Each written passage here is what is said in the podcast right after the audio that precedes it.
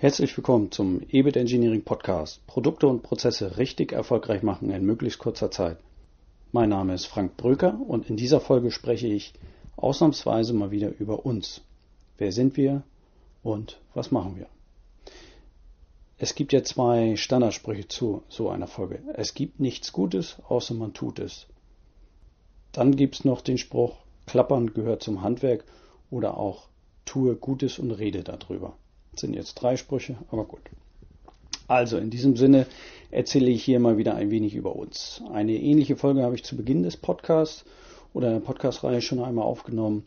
Wer hier noch Interesse hat, äh, sollte einfach mal wieder auf Folge 1 springen und sich hier noch ein paar Punkte anhören, wofür zum Beispiel EBIT Engineering steht und was ihr Nutzen als Zuhörer ist. Ich plaudere jetzt einfach mal drauf los und erzähle ein wenig, was ich gemacht habe. Ich selbst bringe bald 25 Jahre Berufserfahrung mit und äh, die andere Zeit habe ich die Schulbank äh, gedrückt und habe studiert. Ich selbst bin gelernter Feinmechaniker, habe Wirtschaftsingenieurwesen studiert und äh, bin dann im strategischen Einkauf gestartet. Insgesamt war ich dann circa zwölf Jahre in verschiedenen Positionen in der Materialwirtschaft beschäftigt. 1999 habe ich mich das erste Mal mit der Wertanalyse beschäftigt. Aus meiner Sicht der wirkungsvollsten Methodik zur Optimierung von Produkten und Prozessen. Aus der Wertanalyse ist dann das Value Management entwickelt worden.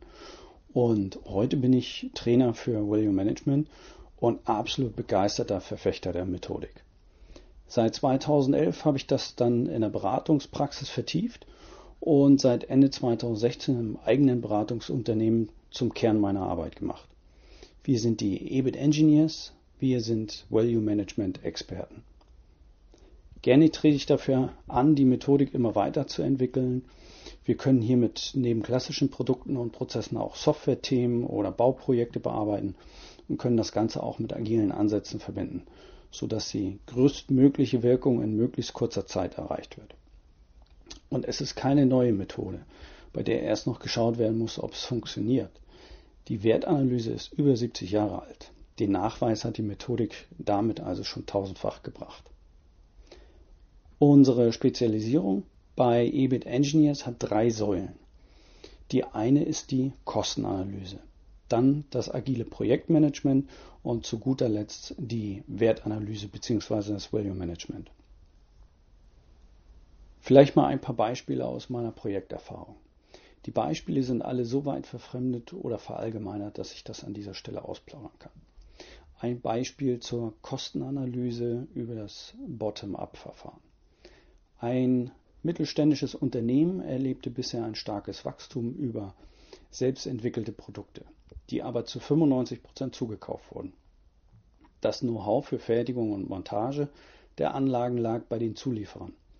Es war keine Open Book Policy vereinbart. Das heißt, es konnte nicht nachvollzogen werden, wo welche Kostenschwerpunkte lagen. Leider hatte das bis dato auch niemand in der Entwicklung korrekt nachgehalten.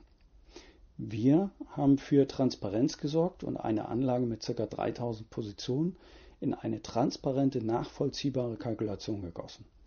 Die nachfolgenden Gespräche verliefen auf einem anderen Level mit den Zulieferern bis hin zu der Tatsache, dass klare Zielkosten definiert und damit Einsparungen generiert werden konnten. Dabei waren wir über den Bottom-up-Ansatz vorgegangen. Das heißt, wir haben die Werte über datenbankgestützte Prozessrechner und so weiter Schritt für Schritt nachgestellt. Wir könnten auch Wettbewerbsprodukte in unseren Räumlichkeiten zerlegen, dokumentieren, bewerten und digitalisieren. Alles möglich. Ein weiteres Beispiel zur Kostenanalyse, hier aber mit dem Top-Down-Ansatz. Ein mittelständisches Unternehmen, wieder mal, interessiert sich für eine Software, die in der Lage ist, über statistische Modelle die vorhandenen Daten einer Warengruppe auf Preisausreißer zu analysieren. Wir sind dort mit einer Pilotanalyse gestartet und haben die Daten einer bestimmten Warengruppe systematisch zusammengeführt, sodass mehr als ein Dutzend unterschiedliche Werte miteinander in einer Übersicht abgebildet werden konnten. Daten äh, kamen dabei aus dem ERP-System wie Mengen, Preise, Lieferanten, Regionen und so weiter und darüber hinaus technische Daten aus dem CAD-System oder aus 2D-PDF-Dateien. wie die Anzahl der Bohrungen, Gesamtumfang, Volumen äh, und was man sich noch so vorstellen kann. Durch die damit sehr genaue Nachbildung des Warenkorbes konnten Preisausreißer identifiziert und final auch nachverhandelt werden.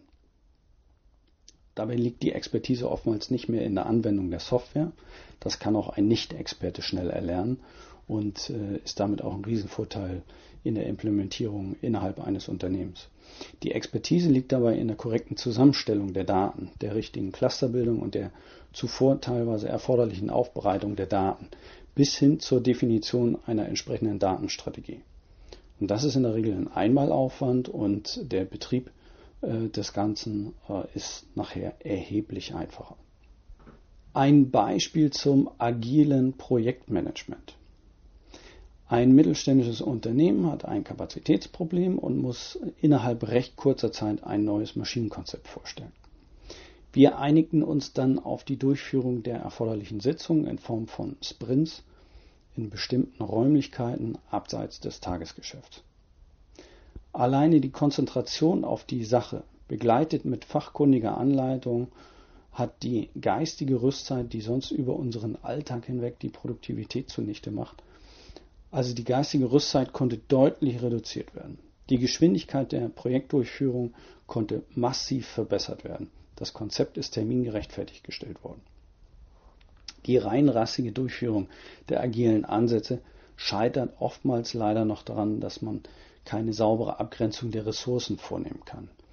Und nur ein bisschen agil geht oftmals nicht auf. Machen Sie aber gerne mal den ersten Schritt, indem Sie Ihre Arbeiten in Sprints aufteilen und Sie werden einen ganz massiven Sprung nach vorne machen.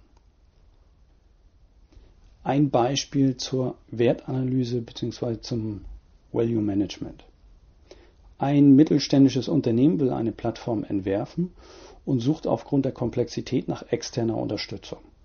Die Durchführung orientiert sich am Arbeitsplan der Wertanalyse in sechs Schritten.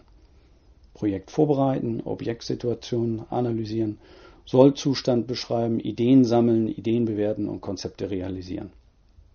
Wir haben das Projekt in ganztägigen Projektsitzungen begleitet und dabei die Fragen äh, und Inhalte neutral moderiert und darauf geachtet, dass die gesetzten Ziele erreichbar sind.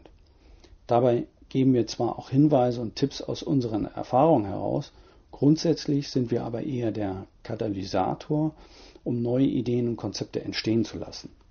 Die eigentlichen Ideen dazu sind meist schon im eigenen Haus bei Ihnen vorhanden, konnten aber äh, bisher nicht aus eigener Kraft zustande gebracht werden. Hier helfen wir. Ein normal verlaufendes Wertanalyseprojekt braucht ca. 12 bis teilweise auch 25 Sitzungstage, bis die Aufgaben umgesetzt sind. Das ist ganz äh, abhängig von der Komplexität der Aufgabenstellung. In diesem Beispiel war die Konzeptphase bis Schritt 5 nach 15 Sitzungstagen abgeschlossen. Zwischen den Tagen ist dann noch äh, Nach- und Vorbereitung äh, ähm, erforderlich, damit in die Sitzung auch effektiv gearbeitet werden konnte. Die Realisierung zieht sich oftmals über sechs bis zwölf Monate hin und wird idealerweise über mindestens Halbtagssitzungen alle drei bis vier Wochen begleitet. Dies sichert den Projekterfolg ab.